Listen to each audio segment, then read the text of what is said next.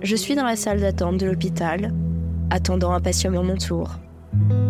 Je regarde autour de moi. Il y a des femmes de tous les âges. Enfin, plutôt de plus de 35 ans.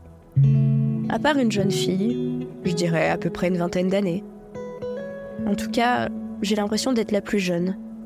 En attendant, je commence à imaginer leur vie, pourquoi elles sont ici, quels sont leurs soucis. J'observe discrètement les coups.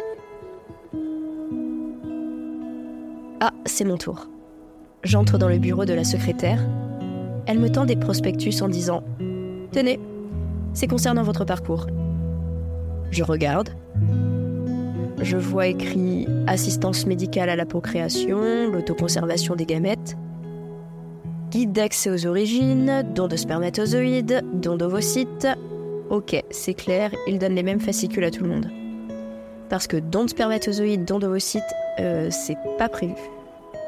Elle m'explique que je dois remplir mon dossier, signer des feuilles, et ensuite que le médecin me recevra. Le médecin de la reproduction que je dois voir est absent, donc c'est une autre jeune femme, elle aussi médecin de la reproduction, qui me reçoit.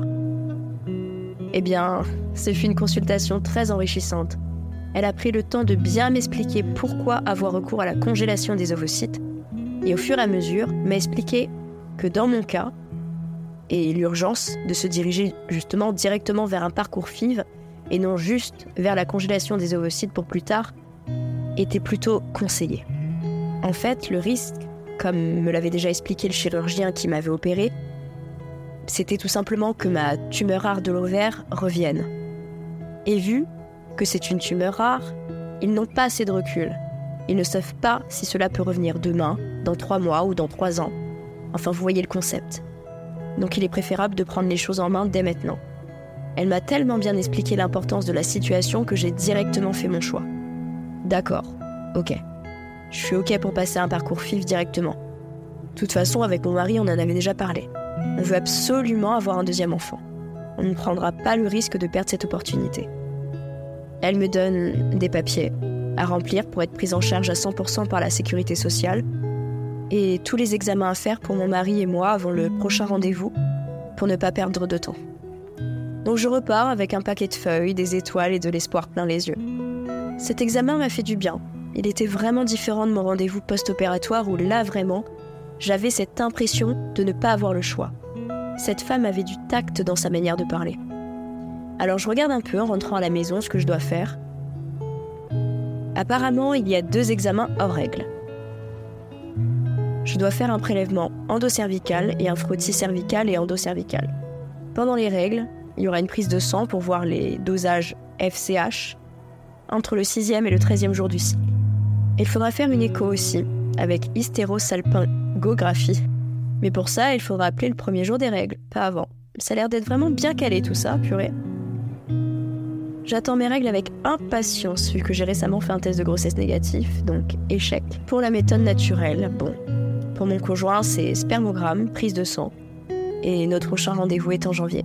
En tout cas, je suis trop impatiente pour voir si tous les résultats sont bons ou pas.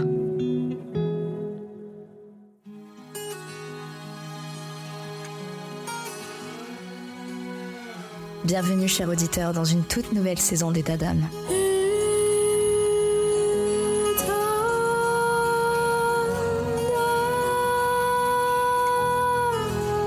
État vous fait vivre des moments forts avec des témoignages de femmes exceptionnelles et des conseils précieux de spécialistes de santé.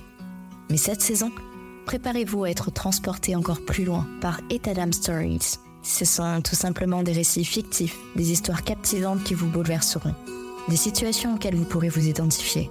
Ces histoires, façonnées par ma plume, vous plongeront au cœur des défis, des victoires et des émotions de la vie quotidienne des femmes, avec derrière chaque histoire un message important je vous invite à écouter attentivement, à apprendre et à grandir avec chaque épisode.